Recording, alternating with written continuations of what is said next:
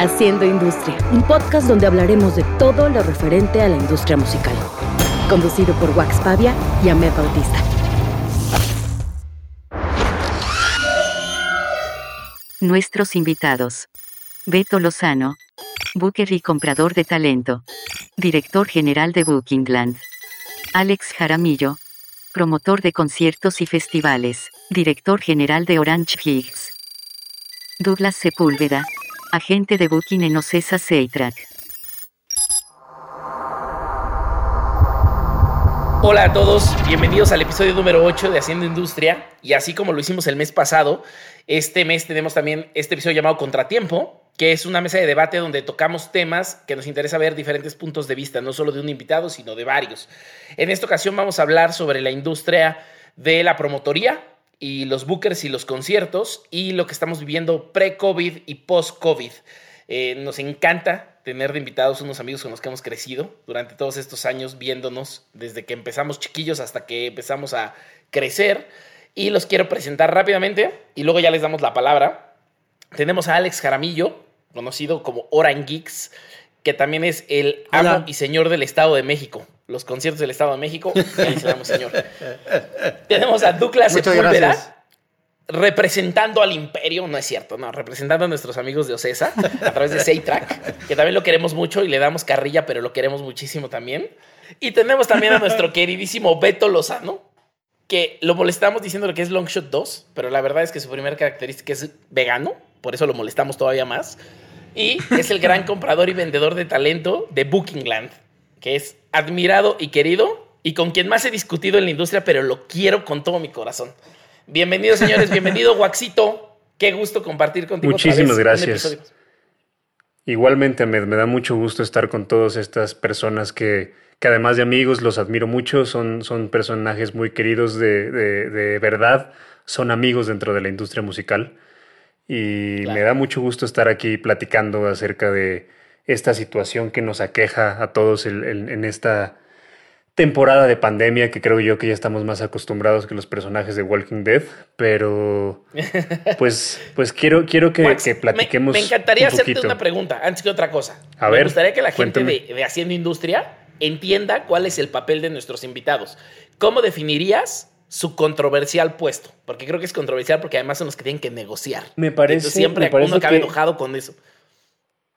No, no voy a entrar en detalles porque ya seguramente escucharon el, intro con Siri donde los presenta, pero eh, Alex Jaramillo está en la parte de promotoría. Eh, es, es, un gran amigo que, que, hace las cosas de una manera bastante profesional, que se tiene que enfrentar a los imperios gigantes de la promotoría en México y como bien dices es amo y señor de el Estado de México. Eh, ha, sabido hacer las cosas de una manera muy, muy correctas. Obviamente hay momentos en los que nos hemos aventado unos tiros bien sabrosones, pero es un güey que hace las cosas muy bien. Douglas y, Beto tienen el trabajo, yo creo, más ingrato de toda la industria musical. El trabajo donde todo, todo es culpa de ellos, porque son los que generan. Si sale bien, no es de ellos. Si sale mal, es de ellos. Exactamente. O sea, al final. Al Así final se les trata. Sí, sí. Al final, la industria musical lamentablemente por cómo se ha ido construyendo en los, en los últimos años, ha, recaído todo en el tema de shows y el trabajo de un booker obviamente es el más ingrato porque si no vendes fechas eres un pendejo y si vendes fechas pues nadie te lo reconoce. No, y aparte es porque el artista está bien cabrón, güey. Exactamente. Claro, claro, claro, también el promotor. Y de parte del promotor, porque si me fue mal es porque me vendió bien caro y si me fue bien, o sea, es porque... Es que bueno que lo tienes al, promotor, al promotor se dice que le va mal, güey, porque no hizo promo ni la chingada, pero si le va bien, no, el artista está bien caliente, güey. No mames, lo hubiéramos cobrado más, güey, puta, güey. Pero el, el, booker es, el booker es uno de los que tiene un trabajo más difícil porque está en medio de todos. Tiene que quedar bien con el artista, tiene que quedar bien con el promotor, tiene que quedar bien con el manager entonces tiene un puesto súper jodido, la verdad, pero que es muy divertido. O sea, yo las veces que veo a Beto, a pesar de que lo veo con el pinche ojo temblándole, pero de verdad eh, hay, hay, anécdotas bien divertidas y es un trabajo bien bonito también. Tampoco es como, como nada más quejarse, pero pues ahorita estamos jodidos, ahorita estamos viviendo una situación bastante ojete, entonces eh, quiero que empecemos a platicar un poquito de eso, cómo lo han vivido desde, desde sus trincheras, que nos cuenten qué es lo que, lo que ha pasado, qué es lo que sucede en, cada uno de, sus, de sus rubros y cómo han sabido reinventarse. En el caso, güey, de nosotros en Saytrack, sí fue bien claro desde el principio, güey. O sea, como que lo primero que brincó fue así en los primeros días en marzo.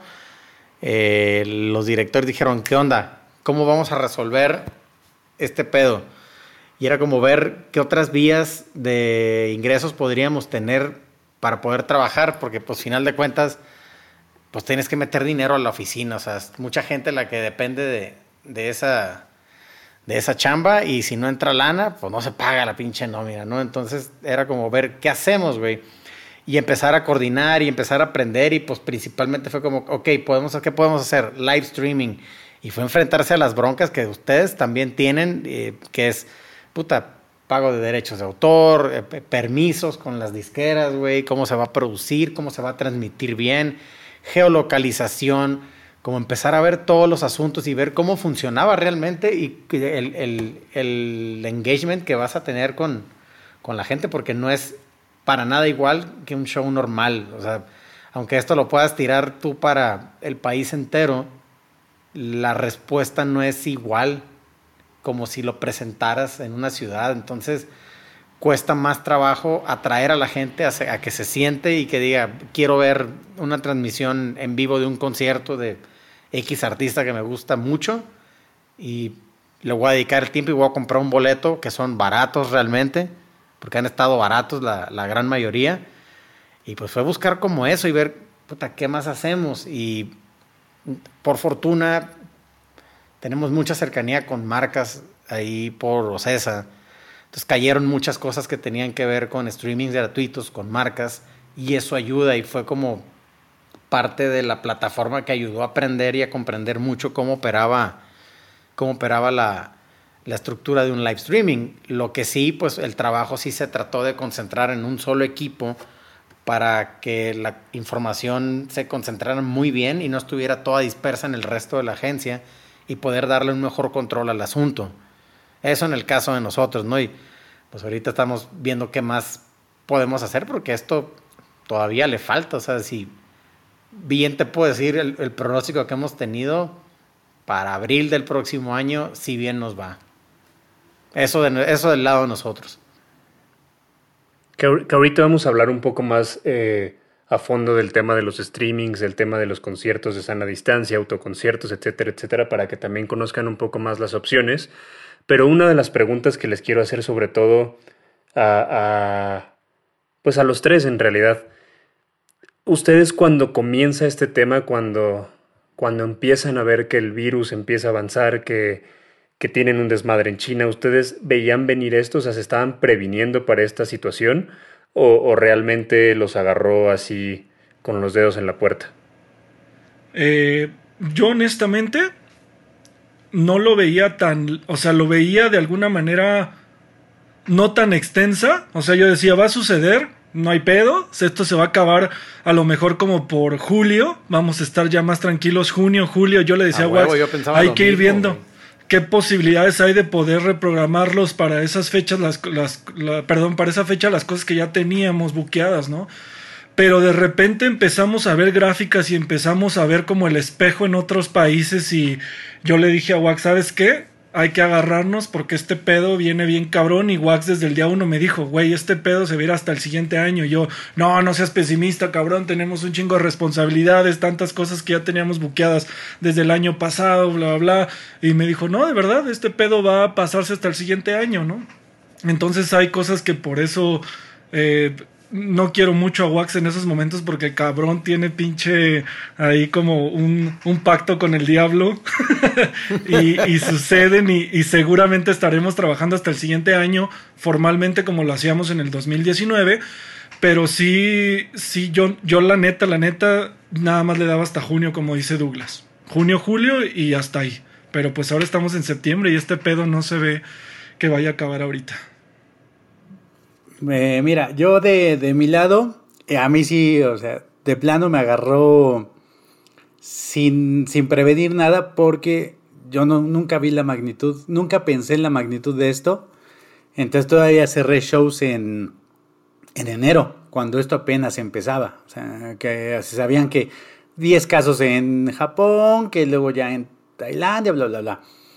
Todavía cerré shows en enero. Y llegó un momento en que yo pensé que para mayo o junio, estuve a punto de cerrar un show en marzo para mayo. Equivocadamente. Entonces yo te puedo decir, a mí en lo personal sí, em, sí me tomó completamente eh, desprevenido porque yo creí que no iba a ser tan grave. O sea, sí sabía que iba a ser algo, pero dije, bueno, dos, tres meses y estamos de regreso y nada. Y de hecho, en eso parte, respondiendo a la primera pregunta, eh, ¿cómo, ¿cómo lo he vivido yo desde el lado de una promotora mediana? que es mm, completamente diferente. Mi estructura es mucho más pequeña. Em, y pues al menos creo que aunque sea mi estructura más pequeña o sea la más grande, la, la compañía más grande o de las más grandes del país, es lo mismo.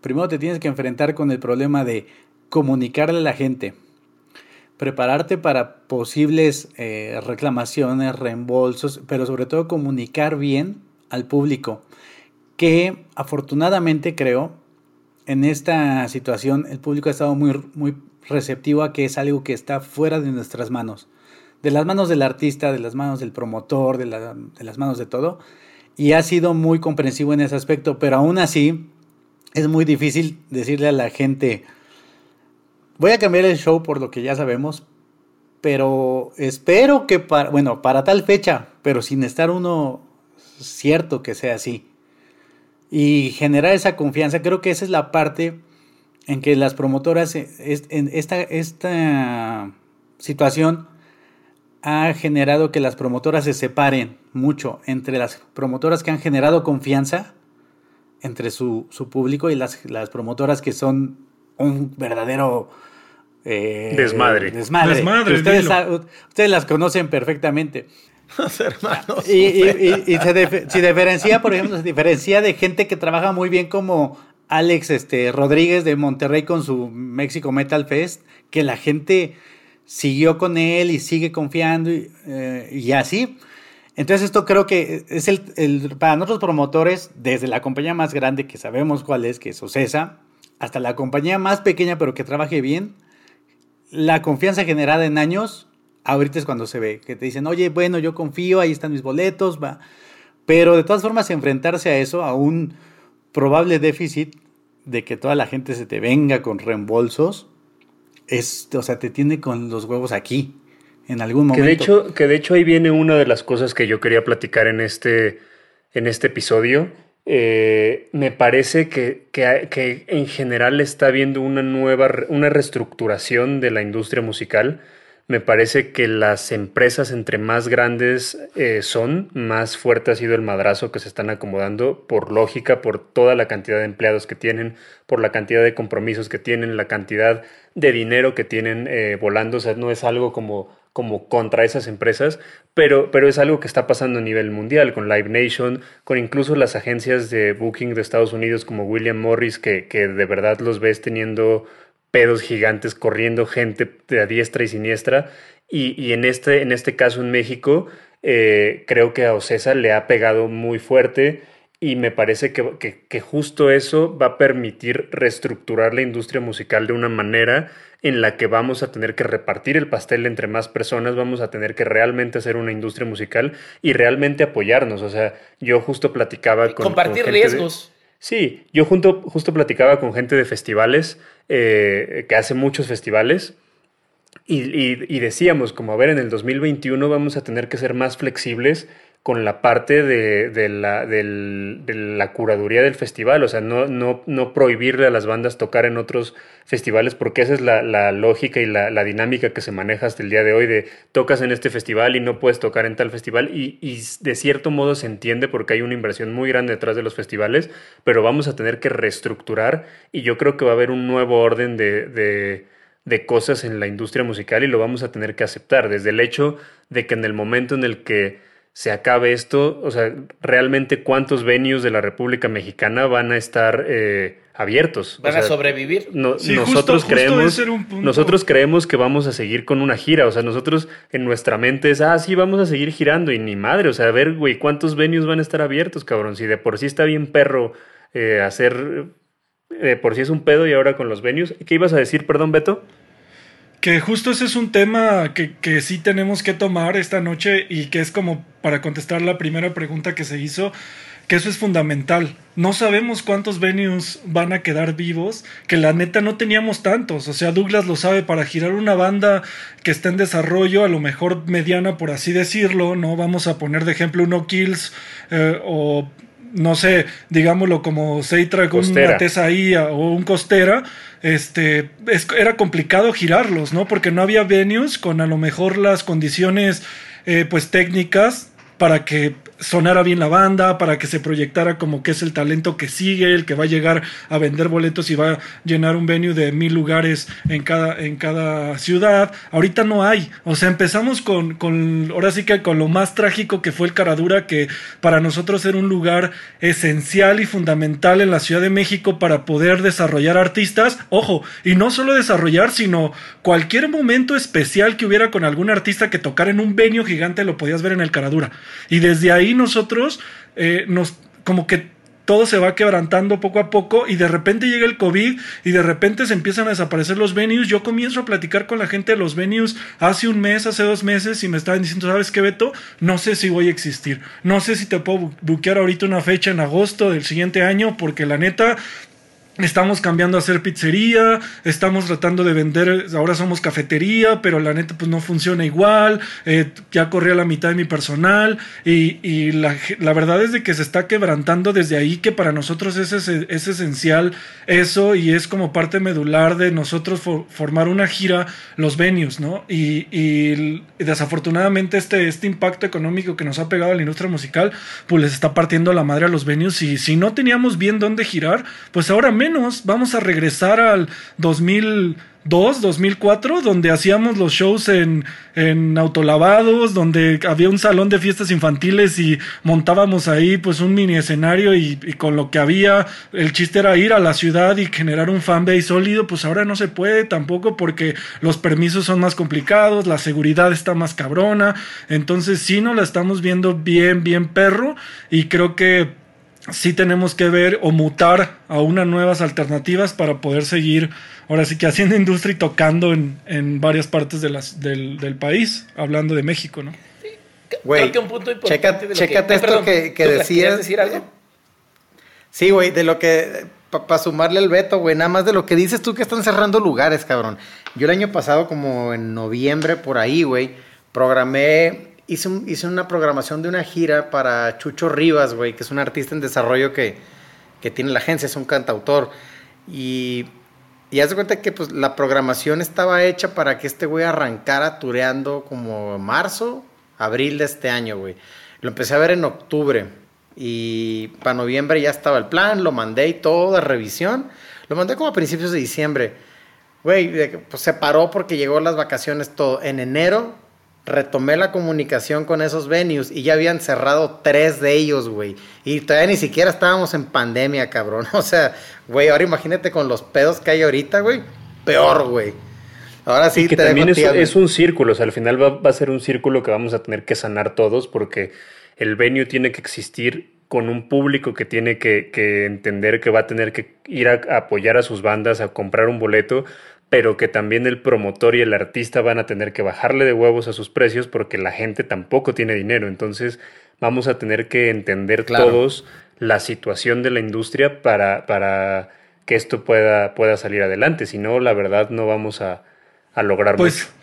Sí, o sea, te, te la compro esa parte, pero, por ejemplo, no sé si lo de las camionetas nos van a querer bajar. ¿Por qué? Porque a ellos no les bajan la gasolina, güey. O sea, al final es una pinche cadena de a mí no me bajan las casetas, no me baja la gasolina, no nos bajan la luz en el venue, no, no nos bajan los, los impuestos y es un pedo porque viene desde una cuestión gubernamental hasta algún particular. Y estamos hablando de que Douglas y yo buqueamos shows que van a lo mejor desde, desde un venue para 150 50 personas hasta una arena Ciudad de México. O sea, no es nada más el venue más chiquito, sino hasta el más grandote. Aquí la cuestión Douglas, es que... Douglas tiene prohibido buquear la arena Ciudad de México, güey. Yo, yo sí. Pero en su sueño, pero en su sueño él quisiera. Bueno, el, el pabellón, pues. Su, car Y- su y carilla este- quiso, güey. Ya sé, y la neta es de que, como tú dices, Wax, vamos a. Ahora sí que tú tienes una tarea muy grande de hablar con tus artistas y decirles, a ver, Beto y, y me- o en su caso Douglas, ¿no? Hablarlo con quien lo tenga que hablar y decir, esta es la situación actual de los venues y es lo que están ofreciendo. O sea, 50-50, antes daban un 70-30, ahora nada más hay 50 y, y hacia dónde nos hacemos. Ok, eh, justo en ese punto es lo que yo quería decir, el punto que tocó Beto. No es, no es deslindar o decir quién tiene la mayor culpa o la mayor responsabilidad ahorita, pero creo que quienes tienen el trabajo más difícil ahorita son los, los managers. No sé si los bookers, eh, los managers, porque tienen que concientizar a sus bandas que sí eh, vales mucho, sí llenas auditorios, sí llenas Forosol, pero en este momento no hay, no, no hay el mismo dinero, no hay las mismas condiciones, tienes que tomar ciertas ofertas que también sean eh, viables, ya sean, yo hablo sobre todo de la parte de que yo trabajo, que es Estado de México, CDMX, pero también en otras ciudades, y esa creo que va a ser la parte más difícil porque al final de cuentas en una corrida de un promotor es el activo más, más fuerte, el, el artista, las garantías que hay que darle. Y creo que Así es como un promotor, así es como un promotor te quiere bajar el fee para que sepan. No, no, no, no, no, no. Es que, es que realmente, velo, es, o sea, lo de las camionetas tiene razón, pero los demás activos, todo el mundo No, se sí, está estoy totalmente de acoplando. acuerdo. El, el- Estoy de el acuerdo proveedor de audio dice, mira, ahorita tengo mi equipo polveándose, dame, el- dame lo que sea para la mensualidad de la consola, que, que es de 250 mil pesos. Y el de las vallas te dice lo mismo y el de la seguridad también. Eh, y ustedes mismos, como bookers, ustedes también dicen lo mismo. El problema es concientizar en, a veces, a veces al artista. Que pues está- Yo te, voy a, yo te voy a romper un mito. El booker no es el mamón, el mamón es el manager. Ok. Entonces, cuando un booker te dice que no, es porque el manager lo mandó a la chingada. Y que también hay fundamentos, ¿no? Porque es concientizar desde el saxofonista, ¿no? Hasta el ingeniero de sala y concientizar a todos en general. O sea, hasta Es que bajar el final booking fee, bajar el, es una el cadena. booking de management. Perdón, es el, realmente una, el- eh, es realmente una cadena. Las cosas, las cosas en este negocio y más en- entre nosotros que nos hemos, nos conocemos y hemos hecho tantos shows juntos, la cosa no es berrinche, no es ni berrinche mío, ni berrinche de ustedes, ni nadie, sino es una cadena de neces- necesidades. El artista necesita una, esto porque tiene que grabar su disco, porque tiene bla, bla, bla, bla, deudas con el estudio, lo que sea, con la disquera. Los músicos tienen... Y de ahí va bajando hasta el punto en el que tenemos que llegar a un punto medio. Desgraciadamente en este momento el punto medio ha bajado brutalmente. O sea, Y que también, Jaramillo, algo que quiero platicar para que la gente también entienda, tampoco es como que el artista sea un cabrón, porque también el artista no, no, no, tiene gastos, o sea, luego la gente cree como de, ah, no mames, pinche tal artista gana un chingo de dinero y no se da cuenta que no es eso, o sea, el artista de ahí tiene que pagar porcentaje de booking, porcentaje de management, si, si está en una disquera tiene que dar los full rights, tiene que pagar impuestos, tiene que pagar su nómina y realmente al final, o sea, el, el dinero ya le llega bien manoseado y le llega una madre. Y luego si, digo, es, es un- si es banda, peor, güey, porque si es banda es repartir lo que que les queda. Es lo que te digo, es una cadena de una cadena de necesidades, o sea, no todo. Fíjate que justo me pasó eso hace poco hice un, eh, un streaming, el único streaming que he hecho en todo toda esta pandemia con Cuca y leía los comentarios de la gente y decían es que la banda tiene que eh, debe ser un agradecimiento a los fans que hemos estado aquí desde el 94 en ya sabes en el salón Zapotitlán de Tláhuac y y decir, o sea, uno dice, es que tú no sabes, o sea, los músicos a lo mejor lo están haciendo por su crew, por la renta del estudio, por- o sea, la gente no se da cuenta de eso. Entonces, regresamos al punto, es una cadena de necesidades que nosotros sí sabemos y que desgraciadamente al final el usuario no lo entiende. y Pero no es que la gente, tampoco. o sea, la gente sales, sales en el programa de hoy y ya creen que eres millonario, güey. O sea, esa es como la percepción de- del público. Por como supuesto. sale- sales en la tele, ya, ya pasas en MTV, ya pasan tu video en el metro, entonces no mames, ya eres multimillonario. Y no es así. Una cosa muy rápida de lo que están diciendo, ¿no? Es que creo que justo veníamos con una atracción y con un oleaje que venía desde los años 50 del siglo pasado o de la, de la década pasada o lo que sea los 100 años pasados. Y el punto es que como todo venía trabajando y los presupuestos venían tan cabrones y todo era grande, grande, grande, o sea, hace 20 años no teníamos festivales en México y hoy tenemos 35 festivales en México, ¿no? Entonces, creo que lo que estaba pasando es que todo está en un espejismo, ¿no? En un espejismo donde el fan dice, claro, si ya estás en un festival eres millonario. Si tocas en la televisión, eres millonario. Si suenas en la radio, eres millonario. Y luego llegas y quieres tocar en otra ciudad que no sea el DF, Guadalajara, Monterrey, y esperas los presupuestos del DF, Guadalajara y Monterrey, donde todo está inflado por este espejismo.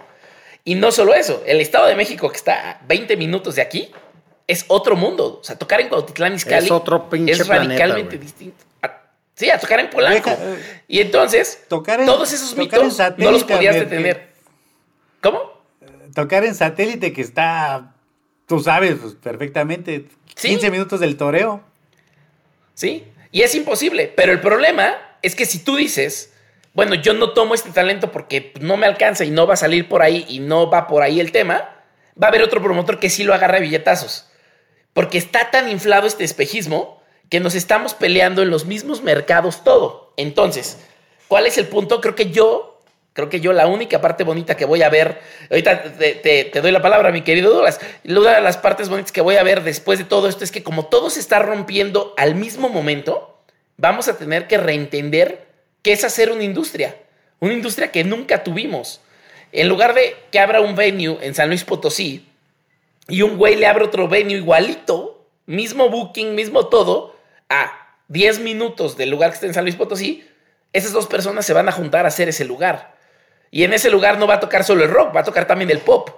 Porque ahorita vamos a estar necesitados de lugares de conciertos. Cuando antes decíamos, ay no, en ese lugar ya tocaron pop, yo no quiero ir. Y éramos todos adolescentes caguengues, ¿no? Entonces, ahorita les voy a aventar preguntas hacia eso, pero creo que la parte bonita de que se destruya todo es que tenemos que crear lo que nunca creamos y lo que nos inventamos que existía, que era una industria desarrollada en México que no existe, la verdad.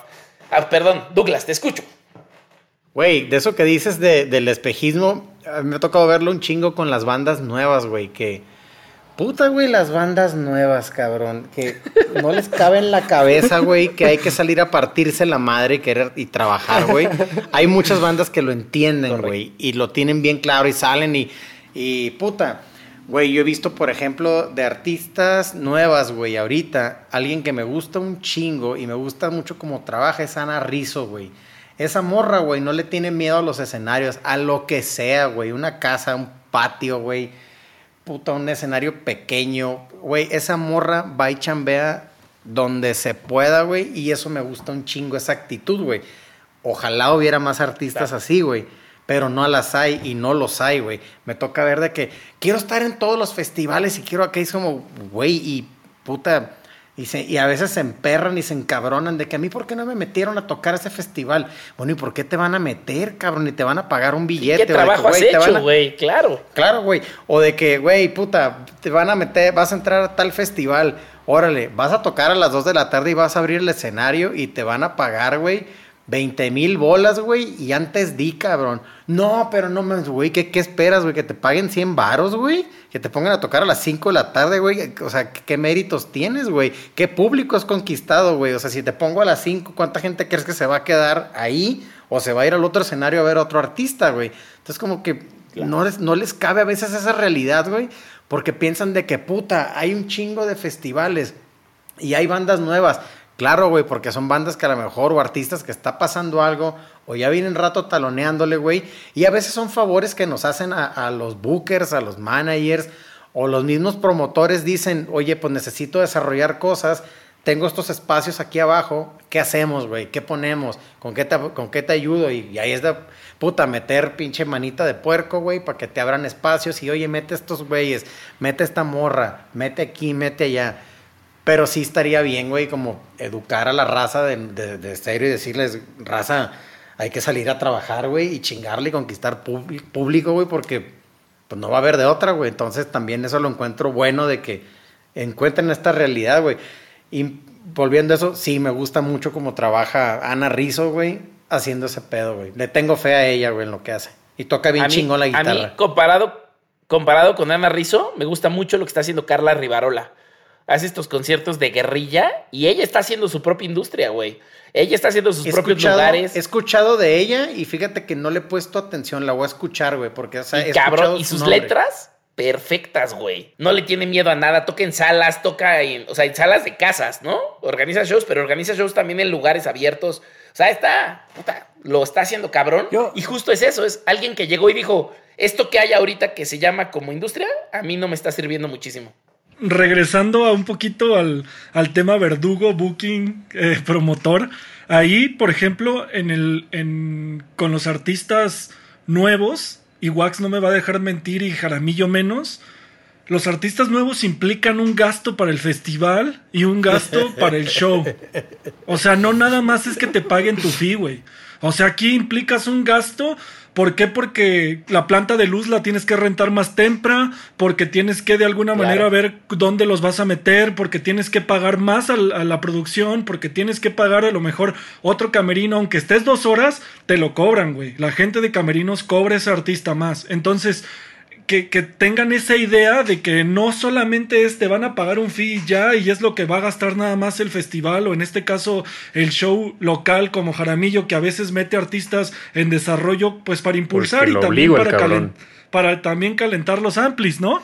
No lo, no lo dudo, pero eh, te implica un gasto al final, ¿no, Jaramillo? Wax, tú en Katrina Sí. les implica un gasto que Eh, haces la cuenta y gasto, dices, pues pregúntale no a. Jaramillo cómo sufre cuando le digo tienes que meter a estas bandas así de hijo de la chingada pinche wax no me volteé a ver pero pues al final él sabe que, que, que es un desarrollo o sea a él le pasó como como como promotor por ejemplo con banda Los Chinos que le dije güey apuéstale vamos a apostarle entre Katrina y, Orange Geeks y ahorita es una banda que, que, pues le generó en el lunario que ya, ya está generando ingresos y que les está yendo bien Eh, eso eso que dices, Beto, también no solo es en los festivales. Creo que es importante aclarar porque me parece que hay mucha gente que no entiende la parte del streaming. O sea, a nosotros, por ejemplo, con Streamtime, nos cuesta el tener a una persona, nos cuesta el abrir los servidores, nos cuesta el tenerlos más tiempo eh, andando. O sea, al final no es nada más darles el espacio a las bandas. Es, es un costo que tiene y que ahorita está bien cabrón eh, lograr ese tipo de cosas. Y aparte de todo llega el Max Acum y te quita un varo por, por eh, la, la banda que está abriendo, que también eso está cabrón. Eh, lo, lo que lo que pienso es que sí, o sea, la parte de estar aquí en- desde este lado, bookers, managers, promotores, es muy ingrata porque al final siempre seremos, en general, ya los malos para las nuevas bandas, los que no damos oportunidades, los que no abrimos espacios, los que solo estamos Ah, con siempre el- dicen eso. con el maldito dinero y demás. Y, y, pues creo que los, los, los, los cinco vamos a estar de acuerdo en que también hay otra cosa que es innegable. Cuando uno ve a una banda y la, o sea, dices, esta banda, o sea, la calidad de esos no puedes hacer nada. Así sean los hermanos del Douglas y los meta hasta en todos los festivales de Cate. Cuando no dan, no dan. Y creo que ese es el primer golpe de realidad. ¿Te refieres a que toquen culero? ¿Por qué? ¿Te refieres a que pues toquen hay veces, culero? hay veces que pueden tocar Porque no ultra conectan, cabrón y que no conectan, güey. Me ha tocado ese caso, güey. Sí, ese caso está cabrón y hay muchas bandas que son así. En México tenemos un chingo así. Y, y la otra es también, yo no sé ustedes, ahí sí la pregunta es un poco más, o sea, más para Booker Manager, para Beto Douglas. Bueno, porque Ahmed y yo estamos fuera de todo eso, gracias a Dios, de manejar artistas. Gracias a Dios, cabrón. Es que sí, este, yo, yo no podría, yo no podría. Este, tengo yo una colección de flyers y un día aquí en la pandemia me puse a revisarlos y encontré flyers de que grupos como Cuca de hace 20 años, 25 años o más, tocaban de repente en el Alfil Negro en Aragón y luego tocaban en Jardines de Morelos de Catepec y luego tocaban en Tláhuac. Y ahora las bandas, si tocan en el Metropolitan con quien sea, no importa el promotor, con quien sea, uno les dice, ¿sabes qué? Pero no toques en otros lados. ¿Ustedes creen que eso haya influenciado para que ya no haya fan base como antes? O sea, fan base duro. O sea, que no todos los artistas tengan un fan base como el de la Castañeda que ha durado 35 años la famosa gran fraternidad pelona y que siguen ahí y siguen. Yo creo que no, Jaramillo, yo creo que es un tema de consumo, yo creo que las nuevas generaciones consumen de una manera diferente. Creo que antes, antes, pues tenías las cinco bandas que te ponían en la radio, las cinco bandas que editaba BMG, Manicomio eh, y las disqueras que, que, existían y pues eran las que, las que te tocaban y punto. Eh, era lo que te decía Raúl Velasco, lo que te decía Adal Ramones, y, ahorita ya no es así, o sea, ahorita ya ahí, o sea, güey, cada viernes deben de salir 100 mil canciones en Spotify, güey. Y cómo chingos escuchas tanto y, y la, el consumo es demasiado veloz, entonces yo creo que no permite que te encariñes con un disco como lo hacíamos nosotros cuatro, güey. Nosotros cinco, no me estaba contando. Eh, o sea, yo, yo, yo el disco lo iba a mix up y cuando sabía que iba a salir, iba todos los días al mix up a ver cuándo llegaba, güey. Ya me conocían los del mix up y cuando lo tenía en mis manos, güey, era ponerlo, sacar el booklet, escucharlo una y otra y otra y otra y otra y otra vez. Y eso generaba que me volviera un fan súper cabrón de la banda. Ahorita ya no, no es así, güey. Ahorita pasan fenómenos, o sea, es lo que yo le decía a, Beto en algún momento, o sea, el, 2017 es el año de tal, el 2018 el año de tal, el 2019 el año de tal, y en el 2020 ya se olvidaron, güey, ya están en otro pedo, y si el artista no tiene una continuidad y un trabajo junto con el management y el booking de estrategia y de darle continuidad a eso, difícilmente van a generar un, un fanbase eh, así de potente como los de la Castañeda y la Cuca, creo yo, es mi punto de vista. Sí, no, nosotros lo estamos viendo, Wax. Lo estamos viendo nosotros ahorita con los artistas que estamos desarrollando. El caso de Lua, por ejemplo, que a veces nos sorprende tanto los números que tiene el artista, ¿no? Y que a lo mejor sacamos eh, un sencillo de un artista consolidado y no tiene la misma respuesta y decimos, ¿por qué el fanbase no responde de la misma manera? Ah, bueno, porque con, con el otro artista podemos hacer un venue de 1500 personas y con Lua todavía no, aunque los números en Spotify sean una locura, ¿no? Y a lo mejor yo como agente de Booking tengo la chamba de llegar con Jaramillo y decirle, a ver Jaramillo, tengo este artista que creo yo que a lo mejor en un año y medio nos va a dar para económicamente estar bien, por así decirlo. Nos va a cortar boletos, vamos a lo mejor a hacer un lineario y quizá de ahí nos brinquemos un Metropolitan y lo que le sigue, ¿no? También lo que mencionas de tocar en todos lados, está muy acostumbrados también como en la escena del, del ska, pero también hasta dónde trasciendes. O sea, quiero, quiero ver qué artista está yendo o haciendo una gira en Sudamérica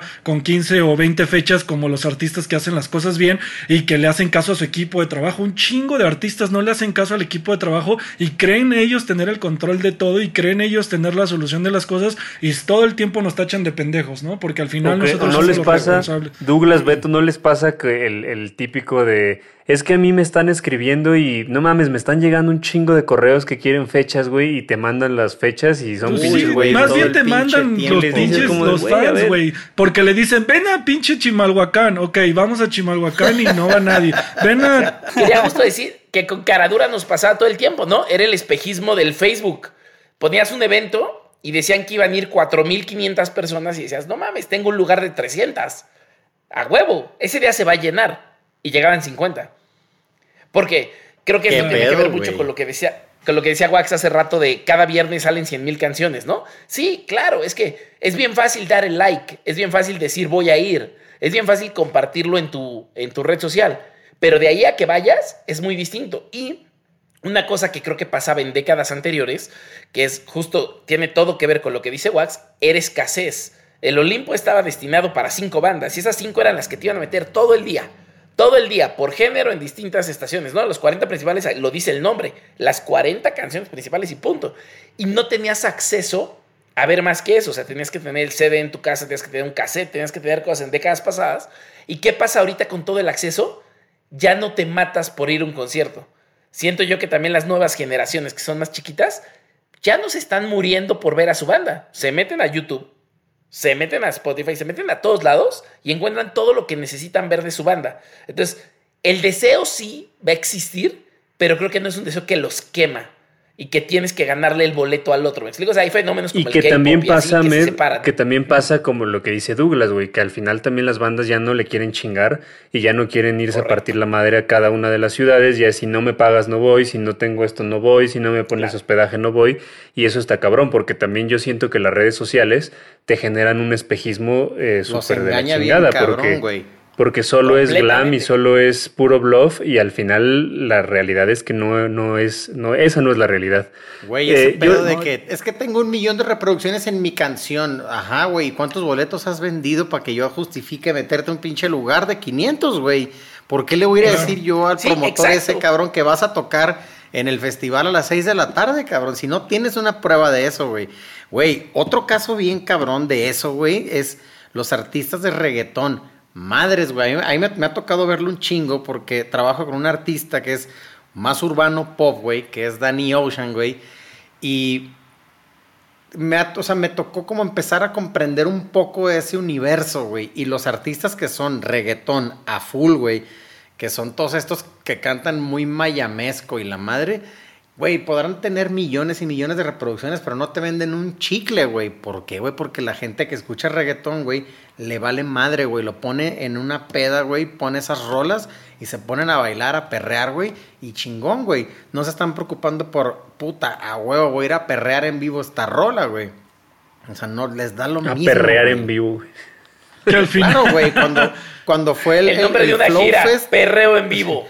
Perro en vivo, güey. El Flow Fest del año pasado fui, güey, porque tuvimos a Dani ahí, güey. Antes y después de él me tocó ver a artistas que tenían featurings juntos.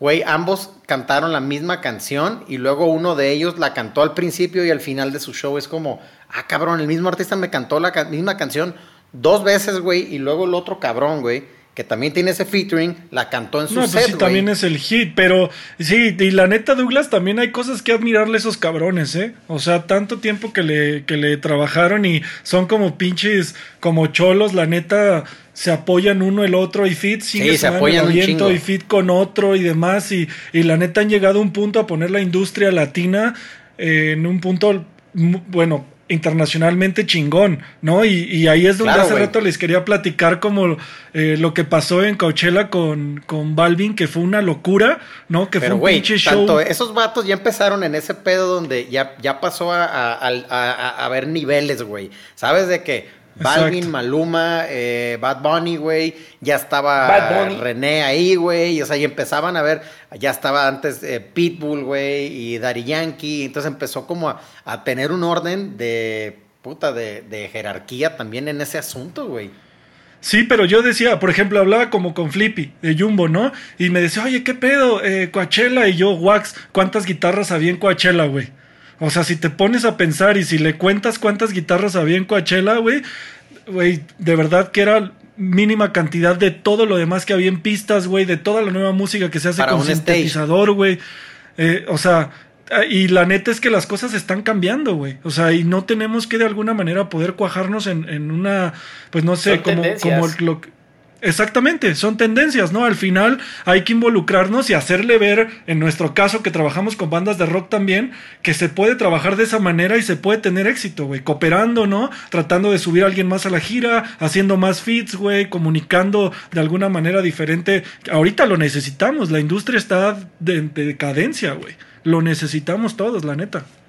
Y las bandas también tienen que entender eso, que, que a lo mejor el próximo año vamos a tener que unir a una banda de Seitrak y una banda de Chelis y una banda de los manejadores para que la gira funcione y para que a los promotores les, Exacto. les sirva y todas las bandas van a tener que bajarse. eh, Güey, ayer, fees, ayer hablaba con un promotor, güey, para ver unas cosas de unas fechas, güey. Y le decía, oye, cabrón, ok, ¿con quién vamos a hacer estas fechas de enjambre, güey? No, pues está esta opción, esta opción, esta opción. Ok, ya hablaste con esas opciones. No, pues que sí, está avanzado. Ok, bueno, te voy a pedir un paro, güey. Necesito, güey, que te pongas a ver cómo chingados vas a hacer para meter a una abridora o a un abridor, güey, pero de preferencia a una mujer, güey, porque no están teniendo tanta exposición y hay un chingo ahí afuera, güey. Y si no empezamos a trabajar por ahí, güey, luego nos vamos a quedar sin artistas y no vamos a firmar nada, güey, y ese público no lo vamos a agarrar, güey. Entonces yo te recomendaría que empieces a ver opciones y me dijo, ¿sabes qué? Tienes mucha razón, güey. Yo tengo un par sobre la mesa, yo tengo otro, le dije, eh, vayamos viendo qué podemos proponer y traértelo. Y le dije, no necesariamente tiene que ser de mi oficina, porque yo no tengo nada que ofrecerte como para que comparta el escenario. Ponte las pilas, Beto, ahí, güey. Con enjambre, güey, pero puta, hay un chingo de otras cosas allá afuera, güey. Y de las primeras que me brincaron, que a mí me encanta, güey, es Vanessa Zamora, güey. Dani Espala también está, pero a Dani siento, puta, la siento más grande, güey.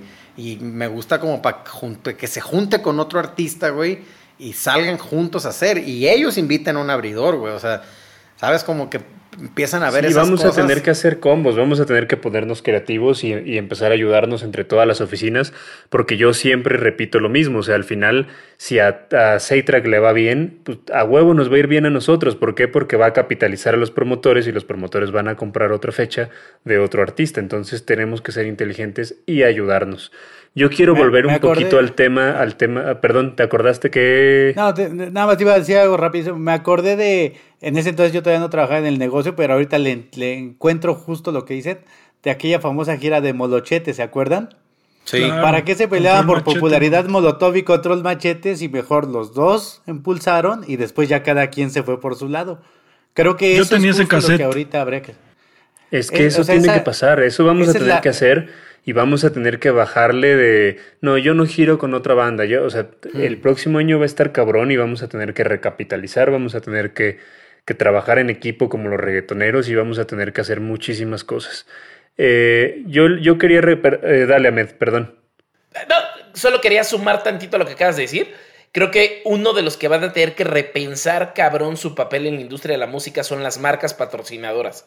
O sea, creo que en ellos va a recaer un chingo de responsabilidad bien buena, que es soportar financieramente que todo ahorita renazca. Y es cuando no existía una industria, teníamos la, no me acuerdo cómo se llama, Caravana Coca-Cola o algo así, que era este tráiler que iba, ¿no? Y el otro día leyendo me enteré, y otro día leyendo me enteré que también Corona lo tuvo hace muchísimos años, pero nosotros no nos enteramos porque éramos muy chicos. Y ese es el Yo tema. Andaba así arriba, se desarrollaban plazas.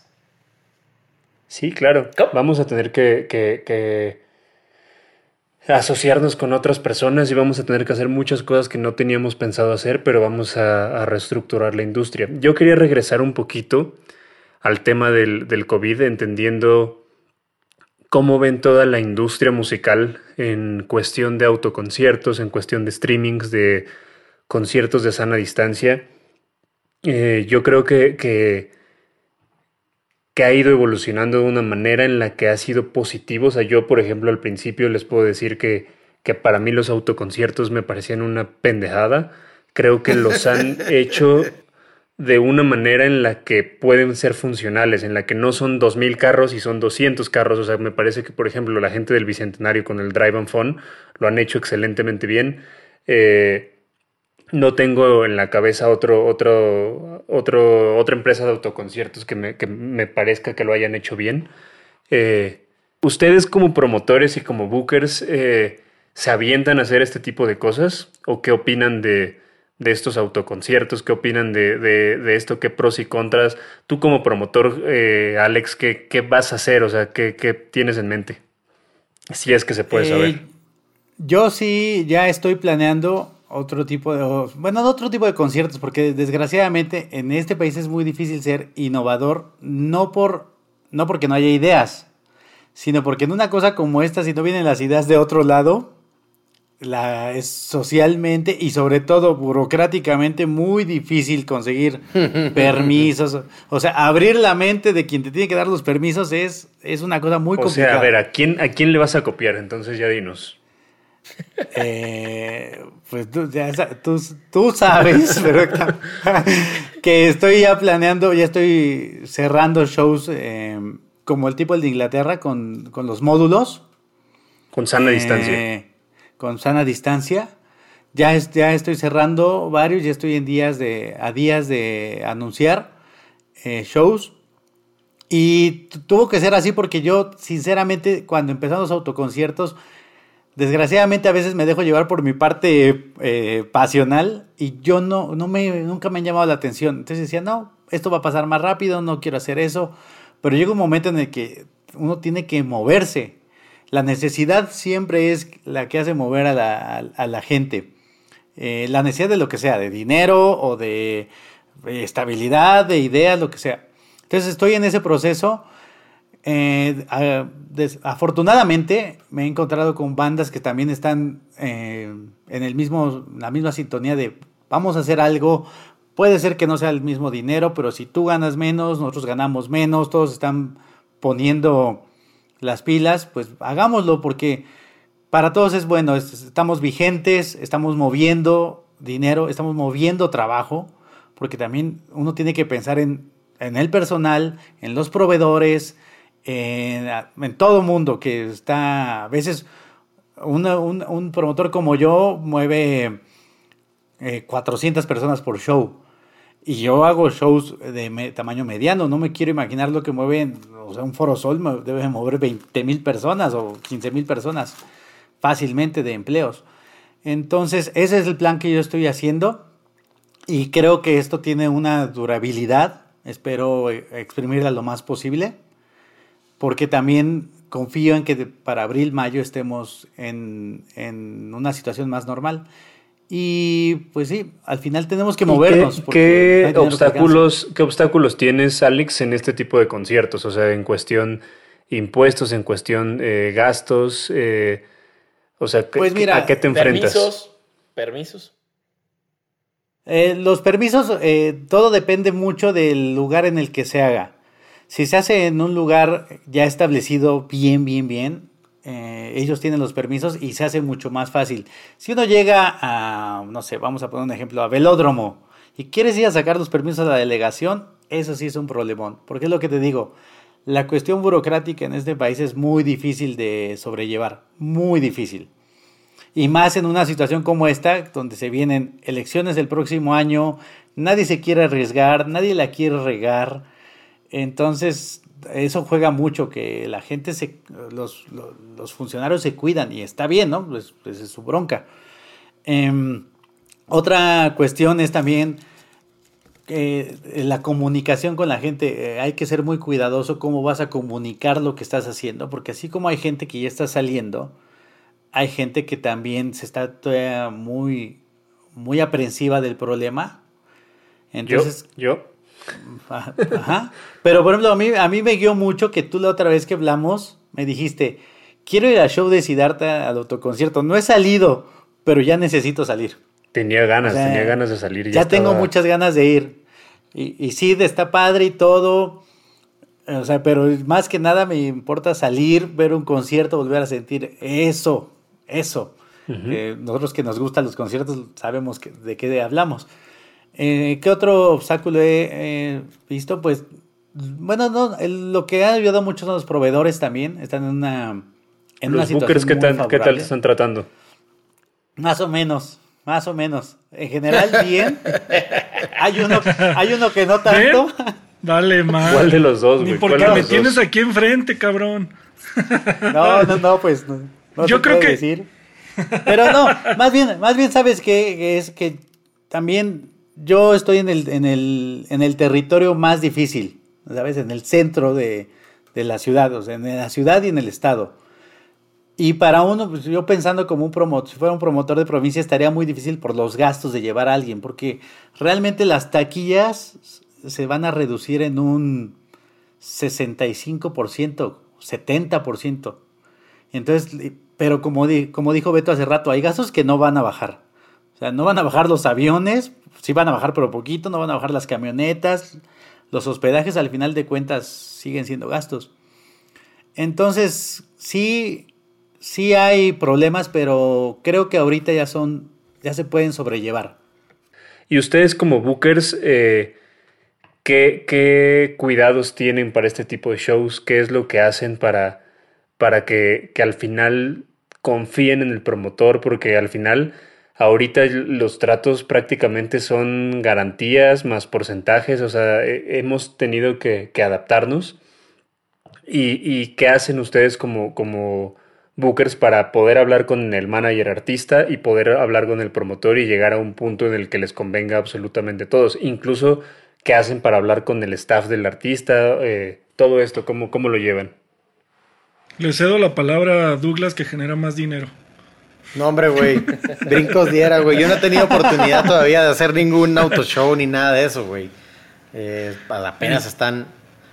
Apenas están, están viendo ese pedo, güey. Pero, por ejemplo, cuando lo que me ha tocado revisar y como eh, prenegociar y la madre, pues la idea, güey, es al menos, cabrón, tener cubierto los gastos fijos que son la nómina y tratar de que la nómina del artista se cubra completa, güey, que vaya a trabajar todo el staff, porque esa raza, pues tampoco tiene chamba, güey, o sea, dependen de nosotros y del, de que toque el talento, güey, y si esa raza, puta, pues de dónde va a agarrar dinero, güey, entonces, pues hay que, ok, que se lleve la nómina completa y vayan todos los, toda la gente, todos los involucrados que estén en el, en el, en el artista, esa por un lado y tratar de obtener algo como para que mínimo, o sea, con la garantía soportes dos, tres el costo y el porcentaje esté bueno y, y, te dé, está bien claro que no vas a generar la lana que generas en un show normal, pero es como puta de eso a no estar trabajando,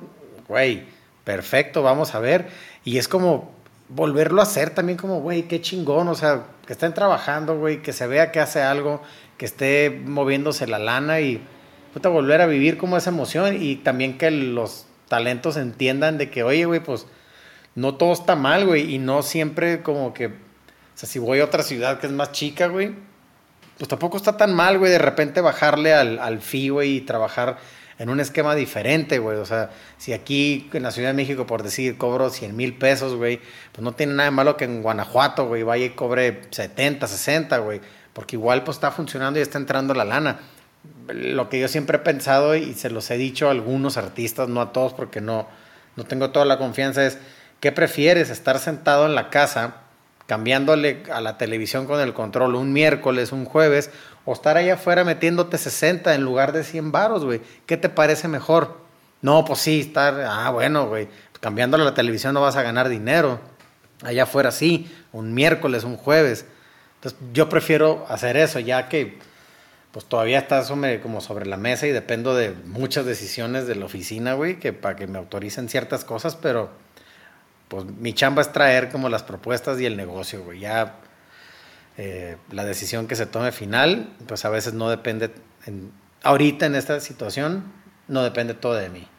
Pero bien, pues yo, mi chamba es yo la neta, eh, les voy a ser bien honesto, para mí no es un negocio sustancial en este momento. Les hablo sustancial porque económicamente hablando, la neta no nos funciona. Hablo de autoconciertos y de streamings. Así, ni para el artista, ni para el promotor. Y hablo de una cuestión a lo mejor ni siquiera salir tablas, que el término salir tablas es que nadie pierda, que todos estemos tranquilos y que no haya pedo, para los que no lo entiendan muy bien.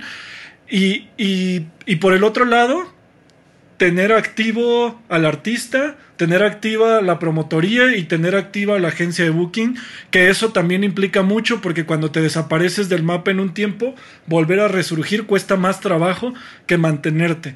Entonces, hay dos modelos en este momento que creo yo de los que, de los que preguntaste, Wax, que uno es los autoconciertos o los de sana distancia, que empiezan a hacer un poquito más negocio que los streamings. Los streamings no son negocio, así se los pongo bien fácil. Ya han llegado a generar a lo mejor más eh, los estandoperos o las, las, personas de comedia que cualquier otro artista. ¿Por qué? Porque implica gastos de producción, porque implica pagar staff, porque implica traslados y también así depende de eh, permisos de disqueras, implican servidores, implican, o sea, realmente es muy complicado pagar los temas de la disquera, ver cómo negocias con la disquera, porque al final ellos también tienen unos derechos y, hay que pagarlos.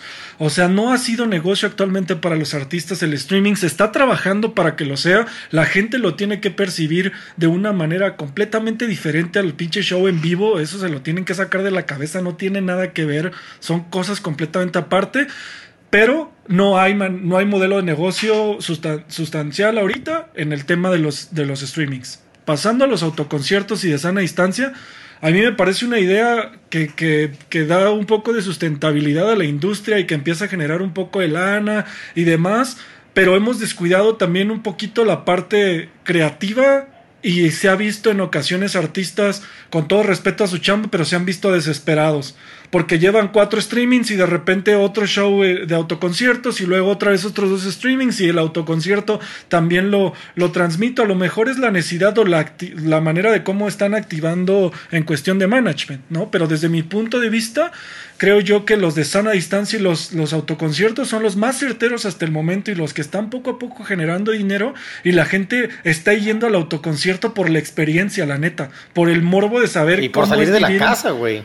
Sí, también, o sea, y cómo es vivir un pinche concierto ahí, ¿no? Entonces ahorita eh, llega a lo mejor Jaramillo con una propuesta de, de, sana distancia para nuestros artistas, lo platicamos con el manager, en este caso Wax, y, y ¿qué dice? Me parece lo más coherente posible. ¿Por qué? Porque eh, me está metiendo en una corrida de gastos que es, para la gente que no sepa, es donde vienen todos los gastos de todo el concierto, hasta protecciones anti-COVID o no sé cómo le pusieron por ahí, ¿no? Que, que pues eso implica... Eh, gel antibacterial, ¿no? Implica, o sea, antes de nuestras corridas de gastos, Douglas, no íbamos a ver esas madres nunca, güey. O sea, ¿cómo íbamos nosotros a determinar una lana para eso? Mejor esa lana dásela al artista promotor. y ahorita ni pedo, güey.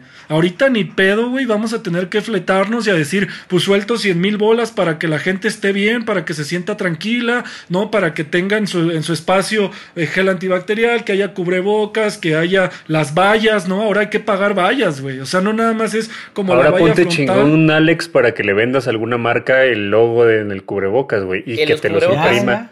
Y, que te, los, imprima Med, güey. Ahí está, mira. Pinche negocio redondo. Ya, ya, ya estamos. De hecho, para eso hicimos haciendo industria. Haciendo nuestra industria. Para eso estamos y todo, sí.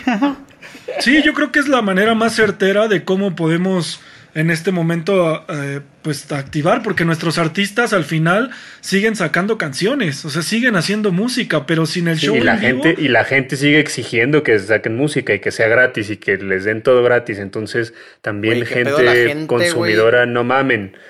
Consuman, que paguen, con esa chingadera, quieren regalado, güey. Que también es un punto ahí que tiene que tocar Jaramillo que la gente económicamente tampoco está bien. O sea, nosotros estamos mal Estamos mal de dinero, pero la gente también ha perdido sus chambas. No, el papá ahorita no tiene para No, pero, pero Beto, esto, esto no es de ahorita, güey. Esto es de, o sea, también la gente no tiene dinero. Siempre, güey. Siempre, pero la, gente no le mete valor a, la mujer. Justo estaba en, en, ese punto que ese es otro, esa es otra parte muy difícil de lo, retomando lo que me había preguntado a Met, las dificultades de esto, es evaluar este show y no evaluarlo por lo que vale el artista, lo que vale la producción o todo eso, sino en qué nivel está la gente ahorita de consumo.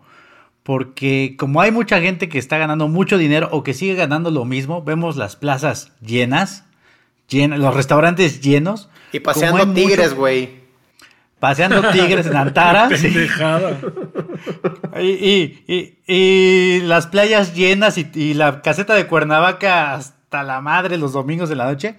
Así hay mucha gente que ha perdido su trabajo y que no tiene. Entonces, también llegar a ese punto de decir, ok, esto es lo que vale un artista. Generalmente, ok, esto es lo que creo que lo puedo dar. La gente lo va a pagar. Porque al final, nadie se va sobre el promotor. Es una parte que yo también tengo que cuidar como promotor. O que al menos yo intento cuidar y creo que por eso tengo muy buena relación con ustedes. También tengo que cuidar que si yo pongo un precio muy caro, no le dicen a, Jaramillo, Jaramillo eres un maldito este, capitalista ambicioso, no. Se van sobre Omon o DLD o quien sea. Es que no tienes corazón, como en estos tiempos. Y el artista que, o sea, se queda con esa pequeña mancha, que a lo mejor es una manchita, pero se puede hacer grande, grande. Entonces, ese es otro problema también, evaluar bien en estos momentos el precio de un boleto. Es muy difícil que tampoco sea un puro riesgo para el promotor y que también el artista gane bien y que la gente lo pueda comprar y sobre todo porque estás vendiendo paquetes de, boletos. No es como antes que podías vender uno o dos boletos, ahorita estás vendiendo cuatro, cinco boletos a fuerza. Tienen que ser así para poder estar lo más este, seguro posible. Y además las marcas no le están entrando porque no hay volumen. Porque el modelo tradicional es tengo un chingo de volumen, suéltame un chingo de billetes. Y hoy justo el tema es ni puedes volumen por gobierno, ni puedes volumen por estrategia de estructura técnica. Sí, claro. Pero puedes ponerte Douglas, creativo Douglas. con unos cubrebocas con logos. Todo, ya todo he pensado. Exactamente. No te creas. Luego lo platicaremos eso. Me, me encanta mucho que estamos llegando a un punto con el que iniciamos el podcast, ¿no? Y hoy el episodio hablaba mucho como de concientizar a la gente, como de hacerle entender cosas que, no, que ellos no logran ver porque estamos tras bambalinas. Entonces, esta pregunta es específica primero para Jaramillo y luego se las aviento a los dos, ¿no? A Douglas y a... el punto es, la gente creo que no se da cuenta qué pasa cuando a ti te cancelan un show, ya sea por COVID o por lo que sea. Cuando a ti te cancelan un show, mi Alex, y la gente pide un reembolso, a veces creemos que, ah, no, pues yo pedí mi dinero de regreso y el promotor no perdió, pues todo el mundo se le regresó su dinero y todo está increíble. ¿Qué es lo que un promotor pierde cuando un show se le cancela o le sale mal? Porque lo que no estamos viendo es que para que un promotor mediano le vaya bien, tiene que hacer como 10 shows buenos. Pero cuando a uno le sale mal, perdió lo que ganó en 10 shows buenos. Entonces, nomás ayúdanos Sí. a explicarle a la gente qué es lo que estás perdiendo con cancelaciones. Ok. En una cancelación se pierde eh, el adelanto del grupo. A menos de que lleves una muy buena relación y te arregles bien con el grupo, pero en general se pierde eso. Se pierde la renta del lugar porque los lugares eh, casi siempre van por adelantado.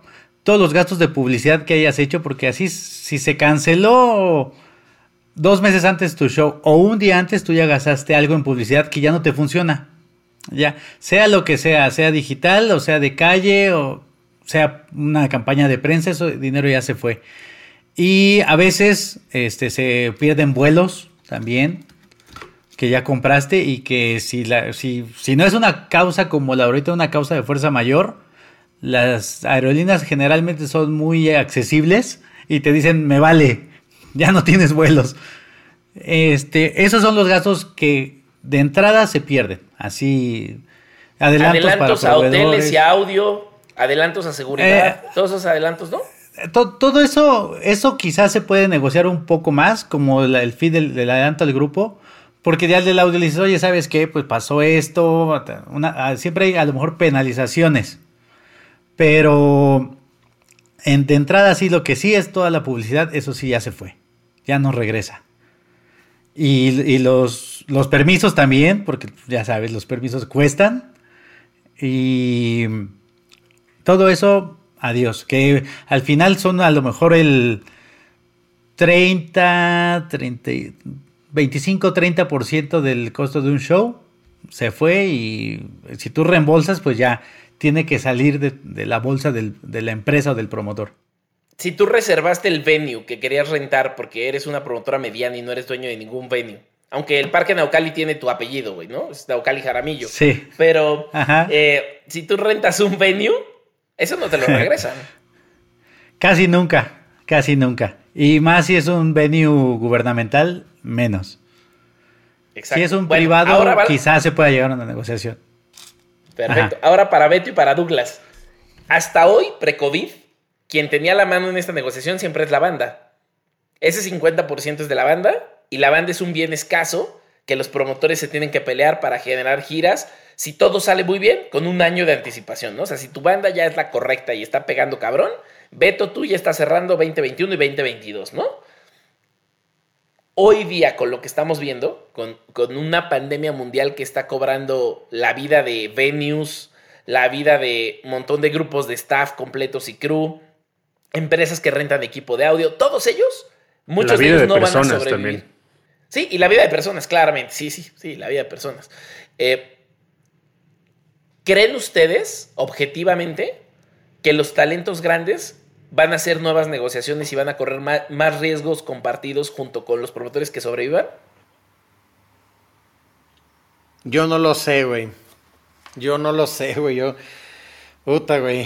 Hay, hay artistas que, que tienen una manera de pensar muy, eh, no quiero decirlo humana, Uy. pero más bien profesional, ¿no?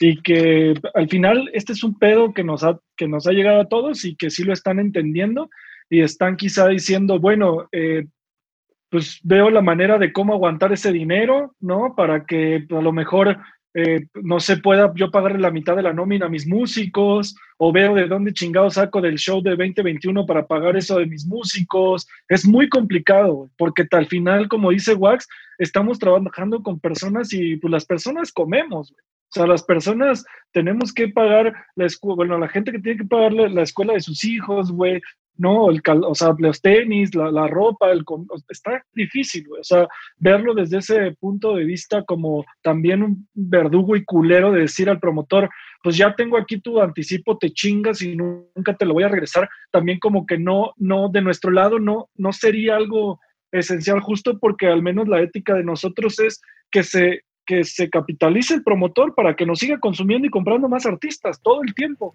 Entonces, ¿qué puedes agarrar y decir, güey, vamos a planear 2021, ¿no? Del segundo semestre del año, busquemos shows a un costo más abajo. Déjame hablar con el artista de eso.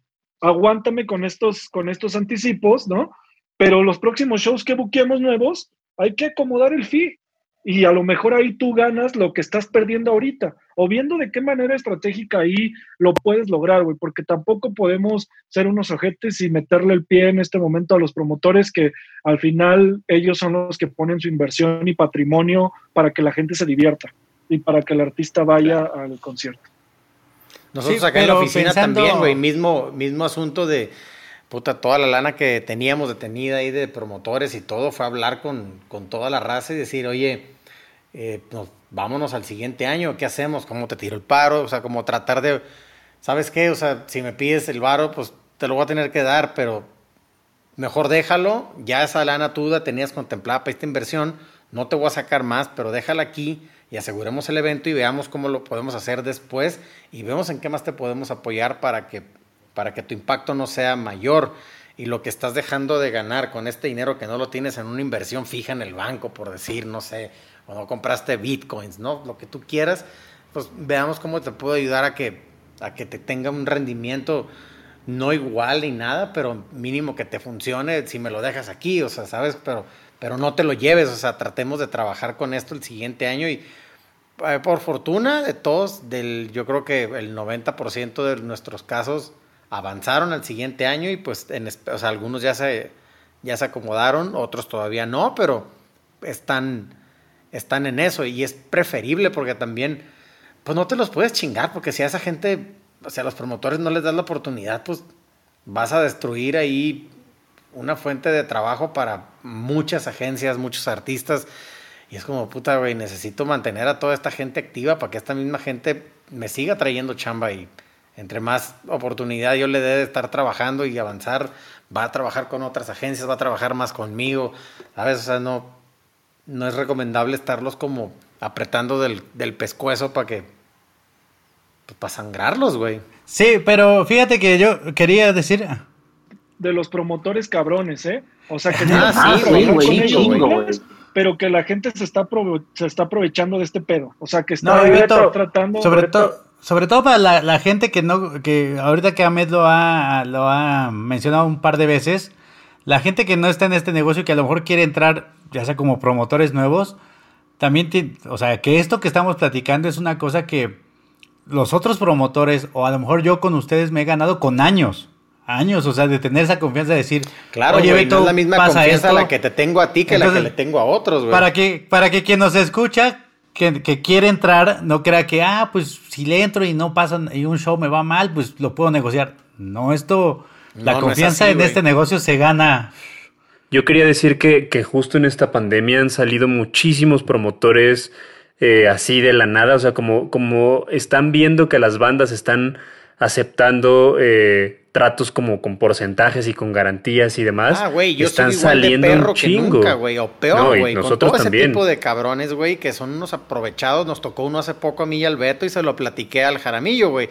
El güey del estacionamiento, ¿no? Ese cabrón, güey, lo, güey, lo investigué porque el vato, güey, eh, al Beto y a mí nos mandó en el correo de que fulano de tal es mi brother y él es mi production. Ah, sí, dije yo. Entonces, ya que me di cuenta y leí bien el correo, dije, oye, güey, ese cabrón es compa mío, yo lo conozco. Levanté el teléfono y le dije, oye, güey, aquí en un correo me llegó y están diciendo que tú eres su brother y tú eres su production. Güey, en mi vida he oído hablar de ese cabrón. ¿Cómo se llama? Tal. Y el vato dijo el nombre. Y este cabrón, güey, estaba como con un socio chambeando o algo. Y escuché la voz de fondo. No mames, que no hagan nada con ese güey. Ese cabrón es puro pedo. Y no, no, no se metan en broncas. El vato también fue y dijo que había trabajado con, con otra agencia, güey. Y pregunté y dije, güey, no lo conocemos.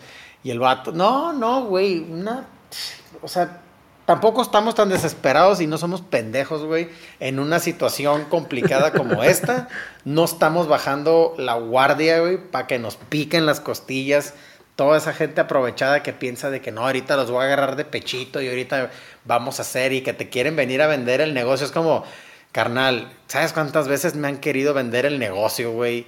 Y no, güey, no va a pasar, cabrón. Sí, o sea, es, sí, un, un, consejo para quien esté viendo esto y sea nuevo en el negocio, en el ámbito que sea, no mientan, sean honestos. Sí, no es mientan, mejor ser honestos. para nada, güey.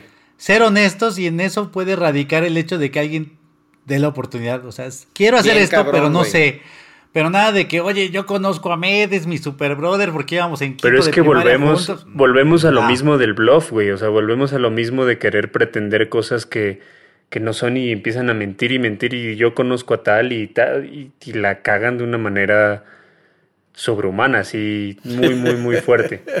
Hay agentes de Booking que igual son una cagada, perdón que lo diga, y, pero son una cagada en cuestión, eh, ah, pues, güey, humana, moral, que se la pasan revendiendo fechas, güey, que se la pasan aprovechándose de las agencias de management, de los promotores, güey, que, que le duplican el, el costo de los artistas y que no saben la madriza que es estar día y noche trabajando con un artista, ¿no? Y, y en este momento están surgiendo más justo por eso, ¿no? Viendo de qué manera, ¿por qué? Porque no están teniendo ese negocio a Douglas y a mí nos ha tocado de que, güey, están vendiendo 200 mil pesos más caro a tu artista, Douglas, me acabo de enterar, ¿cómo crees? Sí, la y ahorita está peor porque esa gente no está teniendo esos ingresos que a lo mejor el Douglas y, y yo jamás hemos tenido, ¿no? Y están desesperados y se están inventando una sarta de O pendejadas. luego las páginas, Beto, las que salen así de yo vendo a... página esta que acaba de salir donde tienen exclusividad de Mon Laferte, exclusividad de Pepe Aguilar. Según ellos, ¿eh? eso no existe. Chingo de artistas. y que digo, güey. "Guau, se están surgiendo este pedo por la necesidad, porque ellos también la están viendo dura, los pinches revendedores al final, ¿no? Claro. Malos Claro. revendedores, Y- y- porque y- hay unos muy y- buenos. Y, y porque creo que antes se permitía, güey. O sea, porque creo que antes la atracción de esta industria de espejismo dejaba que los estafadores funcionaran, ¿no? O sea, ante la salida de venues y de conciertos, chiquitos y medianos, empezaron los promotores que llevaban todos los años haciéndolo a estafar a las bandas de vas a firmar un contrato con el banco si no me vendes tantos boletos, ¿no? Y eso era algo que hacían los promotores culerillos en las prepas y en las universidades y luego creció y llegó a la industria musical. O sea, todos los Y primeros yo creo que 2000s algo, algo que ha sido muy bueno, Ahmed, es que los mismos bookers y, y- y los managers estamos en comunicación. Entonces ya es así Exacto. como de... A ver, este cabrón no, no le hagan caso y ya ahorita está cabrón. O sea, ya ahorita te boletinan y vales madre porque ya todos los promotores y todos los bookers saben que ese- eres un ese pinche pedo, farsante, güey. Lo, lo, lo he visto un chingo, güey. O sea, entre nosotros los que nos tiene, nos toca tener artistas alternativos, nos comunicamos mucho, güey. O sea, yo me echo llamadas con, pues con Beto, güey, o, o Sebas, güey, me ha marcado de que, oye, fíjate que esto, o el Mike Romo, güey. De repente también eh, los intermediarios que son, que son otra parte de, dentro del universo de esta industria, güey. Incluso ellos también se dan cuenta y van encontrando y toda esa gente que se los ha sableado a ellos la mandan y oigan abusados con fulanas personas porque andan haciendo esto y esto otro, nosotros nos chingaron con tanto dinero y mandan pruebas y truchas y mandan fotos y chequense a esta otra persona, chequense aquí. Y es bien fácil, consultas, güey, y te dicen, no, no lo conozco, sí lo conozco, y ahí te das cuenta para dónde va la cosa, güey, pero está bien chingón que empieza a haber esta comunicación, güey, bien abierta de poderse hablar en- entre agencias de, oye, ¿qué sabes? O sea, güey, nos ha tocado incluso que llegan correos de CAA o de William Morris que le escriben a, Memo Parra y en Nocesa, güey, y Memo nos reenvía a nosotros o nos lo envía a- a Alex y Alex de que, oigan, conocen a esta persona que dice ser promotor que pretende comprar un show de, no sé, por tenerte un ejemplo, de Tame Impala, y ya revisas y no, claro que no, en la vida, güey, o ah, sabes que sí, pero me sé que intentó hacer un business por acá chueco y pues no, y empiezan a salir cosas y ya, ok, cool. Y ya, güey, o sea, hasta ese grado me ha tocado ver. Seguramente a ustedes también les llega con Mon, güey, ya que Mon, puta, güey, ha crecido tanto, güey. O sea, seguramente les No, caen con una Mon, con Mon cantidad de hay, cosas, güey. hay bookers, según ellos, bookers exclusivos en Bolivia y en Ecuador y en todos lados y todo el mundo dice Uy, que güey, la los vende y bolivianos, güey. pues obviamente no. Pero lo más, lo más cagado es que luego esos que, te- que se dicen ser bookers empiezan a, a rogarte por una fecha y... Sí, porque al final ni siquiera son ellos o, o- o promotores que se quieren hacer pasar por, por agentes, ¿no? Y está padre, como dice Douglas, que tenemos como esa, esa, pues no sé, esos enlaces, ¿no? Para poder nosotros Es una comunidad. desvirtuar. Exacto, y desvirtuar, porque la neta también antes ni siquiera sabían y todavía ni siquiera entiende claro que es un agente de booking. La neta, o sea, la gente, él cree que, o sea, creen que Douglas es el manager de repente y creen que yo soy el manager, ¿no? Y que Wax es el agente y van con Wax, oye Wax, ¿me dejas más barato la fecha? Porque Ah, y ellos no saben, pedo, ellos no saben que ahora les va a costar más cara a los pendejos porque ya le avisaron al manager. Esa es la realidad. Entonces, ¿por qué? Porque la manera de negociar con el manager nosotros es diferente que con el promotor. Y llega el promotor, ah, ya le escribió al Wax para que me lo deje más vara. Ándale, Ya ándale, valiste. córrele. Pero bueno, Hombre, güey. eh, yo- eh, ¿ibas a decir algo, Douglas? No, nada, de los pedos que tiene que salir uno, sí. A mí el año pasado me tocó una bien cardíaca, güey, de una revendedora que nos quiso sablear, güey, y a mí y a los managers de, este artista y al promotor. Y terminamos, o sea, terminé hablando con el, con el mando, era un promotor, güey, o sea, era un, era un vato de un antro y terminé hablando directo ahí y como resolviendo la situación por fuera porque nos estaban chingando a todos bien sabroso con mucha lana, güey. Y se jinetearon el varo y el vato, el vato del antro me dijo, tú no pares esta madre, güey. Yo te voy a pagar, no me canceles, porfa, porque yo ya tengo corriendo el evento afuera y todo. Dije, va, güey, pues ponme la lana, güey, y no hay pedo, yo avanzo. Se resolvió y todos sacamos adelante, incluso los del audio se lo estaban sableando, le estaban pidiendo como 220 mil que eran contratados por esta persona, güey. Y nos dimos cuenta de eso. Y el production de, bueno, la production de, de este artista dijo, güey, esto sale como en 120, güey, lo podemos conseguir hasta en 100 varos acá en, en, en- en Guadalajara. Y pues, ¿qué onda? Y, lo, y el vato dijo, va, y lo ayudamos con eso. Y el vato estaba entre furioso y contento porque, güey, me estaban picando los pinches ojos.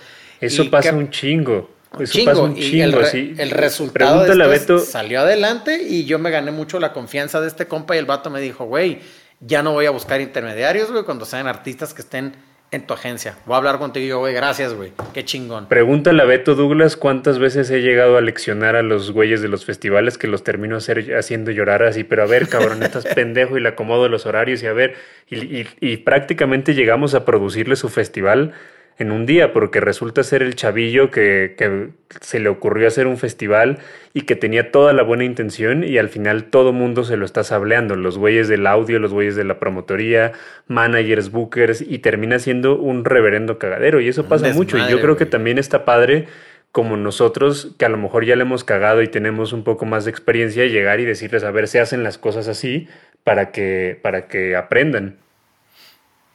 Totalmente, güey. Pero, pero bueno, eh, Podríamos seguir finalizar, seis horas, pero tenemos que Así es. finalizar. De hecho, de hecho quiero eh, comprometerlos a todos a, a que regresen a un programa exclusivamente de booking, un programa exclusivamente de promotoría.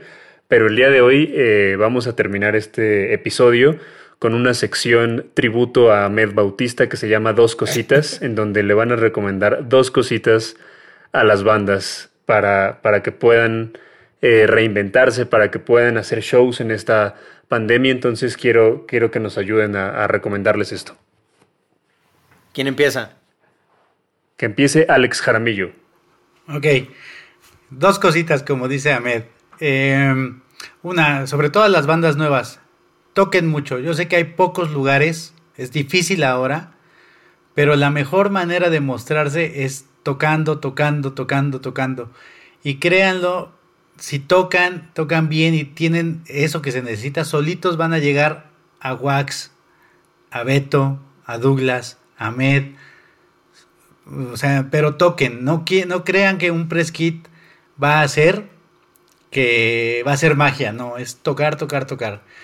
Y la otra es mm, pues tengamos empatía en estos tiempos, ya fuera de este negocio, ¿no? Eh, y tengan mucha paciencia. Empatía y paciencia es lo que necesitamos ahorita. Y con eso vamos a salir adelante más temprano que tarde. Alberto Bueno, voy yo. Lozano. Ah, bueno, Douglas Sepúlveda. Dos cositas. Eh, la primera para artistas que van arrancando.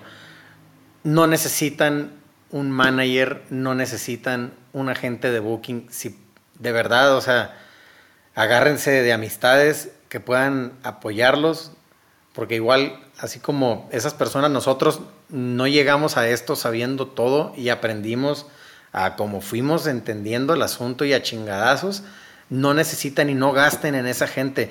Creo que si por un momento, por un rato, le intentan de esa forma empiezan a desarrollarse, les puede ayudar mucho a comprender cómo funciona un poco este negocio para que empiecen a comprender todas las partes que componen el promotor, la boletera, eh, la renta de equipos, cuánto cuesta una camioneta, los tiempos, traslados, qué hay que hacer para promocionarlo mejor, como pautas. Todas esas cosas pueden aprender cuando están arrancando porque tienen el tiempo, porque tienen esa capacidad y no, no necesitan estar gastando en managers y dándoles una tajada y todo. O sea, me gusta mucho cuando empiezan así y luego ya llegan a una oficina, tocan la puerta y dicen, ¿qué onda?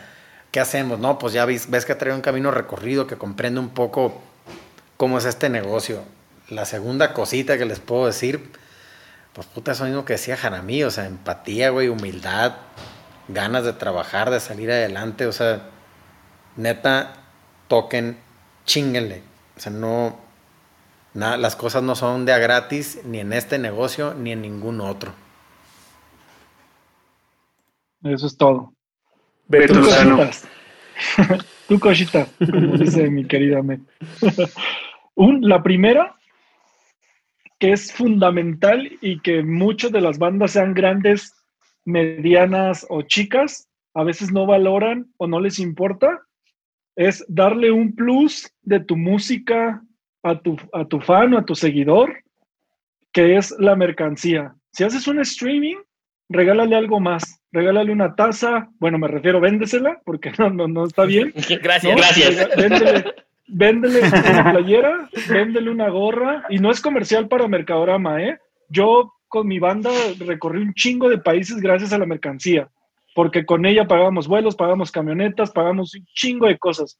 No se olviden de esas cosas porque a veces una playera bonita se ve mucho mejor que la banda en vivo. Está culero decirlo, pero es la verdad. Chingado, Y te puede sacar, te puede sacar de un chingo de apuros. Entonces, si haces un streaming en estos momentos o un autoconciertos o lo que tú quieras, no olviden el tema de la merch. Es súper importante que, que, que lo consideren. Y la segunda cosita es que tengan un chingo de paciencia porque aquí debes de tener mucha resistencia.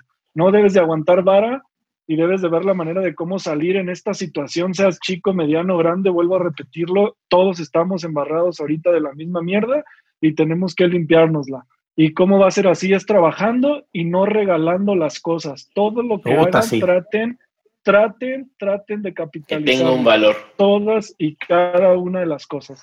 Y no regalen su chamba. Exactamente. Esa es la segunda cosita. Tú, Ahmed Enrique Bautista. Enrique Ahmed Bautista. Sí, a ver, Enrique Ahmed. justo, ¿no? Coincido con ellos cabronamente. O sea, la primera es, si ahorita el mundo de los conciertos está detenido, que no se detenga la música ni el ingreso a la música. O sea, no menosprecien el merchandising, justo como lo acaba de decir Beto. No menosprecien subirse a Bandcamp y vender los viernes sus discos y su ropa y su merch y sus tazas porque no les cobra los viernes de merch. No menosprecien abrir su tienda en línea y si no la tienen para abrirla, júntense con la gente que está abriendo tiendas en línea. Hay un montón. Están los distros, estamos nosotros, está Primario, está Rey Camiseta, está Andrómeda, están todos esos que están abriendo y muchos que yo no conozco. Investiguen todo. Y eso viene al segundo punto. Hagan comunidad, hagan comunidad. Este espejismo de una industria desarrollada y gigante que trae una atracción gigante, que es falso, nos hacía admirar como los talentos grandes, ¿no? O sea, yo quiero llegar a ser como Mon, yo quiero llegar a ser como Carla, yo quiero llegar a ser como los tres, que giran, que hacen, pero creo que vamos a tener que volver a lo que hacen los nichos y aprender lo que hacen los nichos como el punk rock y el hardcore y el metal y todo eso, que es, se juntan, hacen festivales juntos, giran todo el país juntos y vendiendo playeras, se van a Europa todos los veranos y hacen 30 fechas en Europa y hacen 15 fechas en Sudamérica aprendamos de esas escenas. Lo que los hace una escena es que se comparten. Es que incluso viajan con el mismo staff, viajan en los mismos coches, van con los mismos promotores y no los sueltan y no los sueltan. Y con ese mismo promotor que los hizo tocar en un bar más chiquito que el Caradura, en Aguascalientes, con ese mismo promotor luego rentan un salón de fiestas, hacen un show más grande. Entonces, eso es hacer comunidad, eso es poner el dinero en las mismas canastas todo el tiempo para que esas canastas sean cada vez más grandes y a más gente le den más trabajo. Antes no era así, porque ya teníamos una industria medio intentando desarrollarse, hoy va a estar completamente muerta. Desarrollémosla una a uno, ¿no? Empecemos a pensar qué son esas otras ciudades fuera del DF, Guadalajara y Monterrey que vamos a tener que volver a desarrollar. Y ahí es donde las bandas chicas nuevas lo están haciendo bien y lo van a hacer bien si se juntan. ¿Dijiste las dos o nada más fue una? No me Sí, sí, fueron dos. Fueron dos. La del merch y la de la comunidad. Listo. las, mías, las mías son muy veloces. La mía es adáptense, no digan que no. Eh, tienen que, que, Tenemos que adaptarnos a la nueva industria, a las nuevas cosas que suceden. Entonces, eh, prueben las cosas, no, no, no, no digan que no nada más porque sí. Y adapten todo su entorno para que la situación pueda ser más digerible. Eh, y la segunda, sean muy creativos. O sea, ahorita me les toca eh, sacar creatividad hasta de las piedras. y van a hacer un show online, no hagan un show cualquiera, busquen la manera de, que sea algo diferente. Si van a hacer eh, lo que sea que hagan contenido, eh, lo que sea que hagan, sean muy creativos y no estén copiando al de lado. Entonces, esas son las dos cositas que yo les recomiendo. No sé si quieran agregar algo más. Yo, pues gracias, la neta. Qué chingón que exista este espacio y este podcast. Y los que vayan a ver en YouTube el video pueden ver que Jaramillo se arregló y se vistió bien para, para este podcast.